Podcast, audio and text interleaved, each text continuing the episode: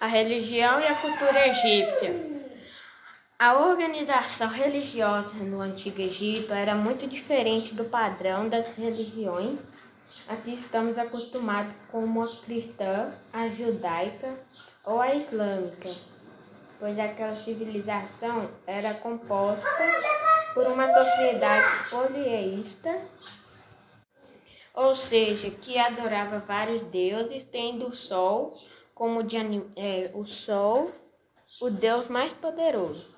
Em geral, esses deuses podiam ter formas humanas, de animais ou ainda eram representados como seres humanos com cabeça de com, com cabeça de animais.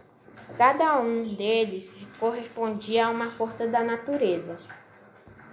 O raio, o trovão, as águas do Nilo, etc. E representavam um grupo social ou uma determinada cidade.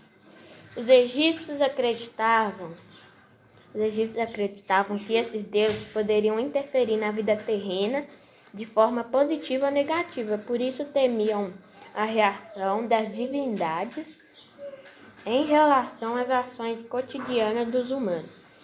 Para eles, se uma catástrofe acontecesse em sua região, isso refletia a fúria dos deuses, que estariam insatisfeitos com a população ou com o governante dessa civilização.